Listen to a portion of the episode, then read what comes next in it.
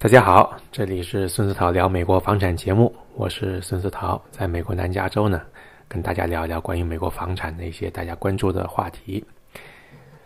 啊，前几天我们聊了在南加州呢，这个为什么这个啊比较低矮的别墅呢，跟公寓呢比较常见，反而是像国内那种高楼大厦呢是比较少见。那今天我们聊一聊这个关于另外一个大家这个都很关注的一个问题，因为大家都听说过一句话，就是在美国买房容易啊，养房难。那可见呢，在美国养房呢是一个比较这个不是个小数目啊。任何一个想要在美国置业投资的人呢，都要事先了解一下。那说到养房，这换句话就持有的这个成本的话呢，大家首先想到呢就是美国的这个房产税。美国房产税呢，也叫 property tax 啊，也叫地税啊，怎么叫都有。但是不管怎么叫呢，大家都是这个政府收的这个关于这个啊这个房产税。那美国这个这个业主呢，就是每年都要交这个税啊。那税率是多高呢？那这个问题呢，就是啊要看这个各地是不同的啊。怎么收或者收来怎么用呢？要看当地的政府，不同的州、不同的城市啊都不一样，甚至呢在同一个城市啊，这个税率呢也是不一样的。所以呢，在买房之前呢，要就那个房子呢，要去政府查一下，看看这个房产税的税率到底是多高啊，也可以请教一下，了解当地的这个房产经济呢，也具体查一下这个房子。那大家还听说过一个叫做这个所谓的怎么翻译呢？叫地方税啊 m e l o rules 啊，或者 special assessment 啊。那这个呢也是啊很大一笔费用啊。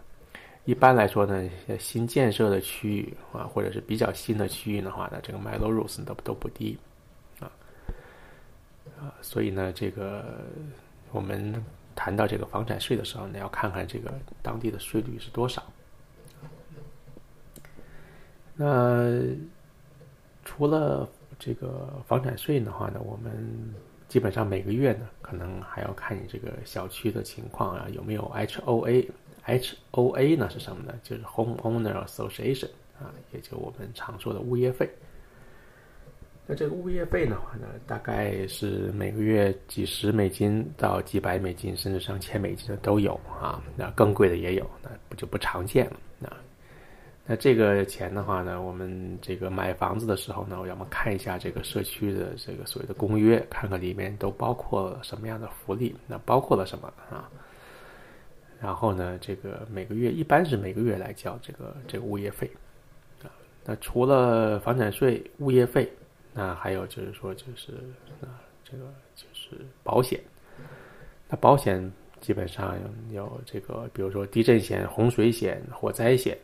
啊，各种的保险，那根据你这个房子所在的地区的话呢，还有你你们这个所面这个怎么考虑这个风险的问题啊？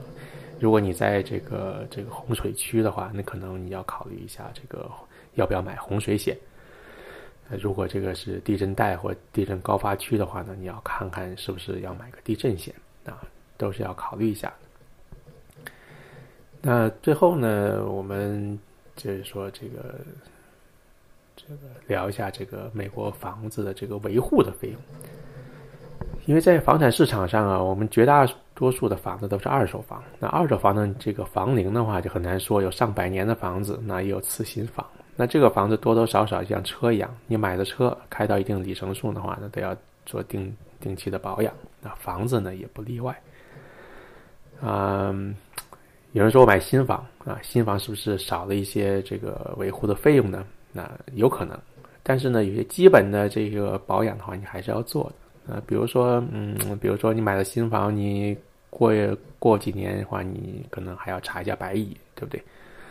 啊，或或者是比如说你这个雨槽啊，你这个雨槽，比如说你这个树叶很多的话堵住了啊，或者那下雨的时候呢，水就很难很快的排走，那要不要清理一下呢？所以这个基本的这个费用还是很多的啊，比如说你用空调，那空调排这个这个这个管道要不要清洁一下啊？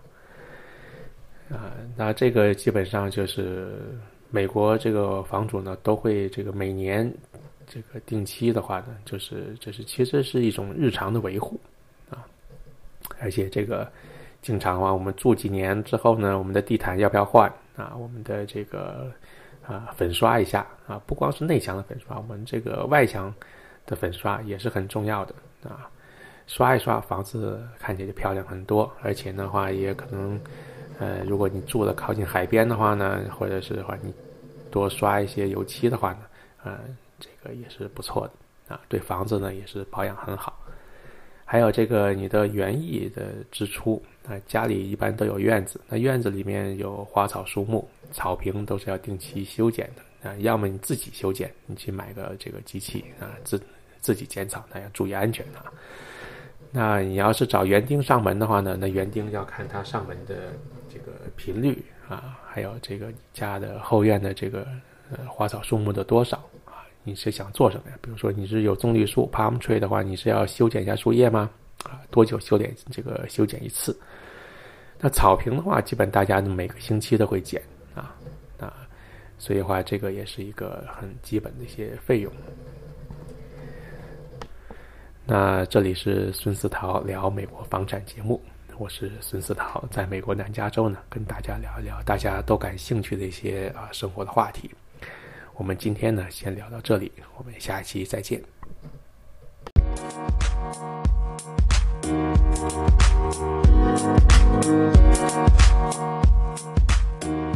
you.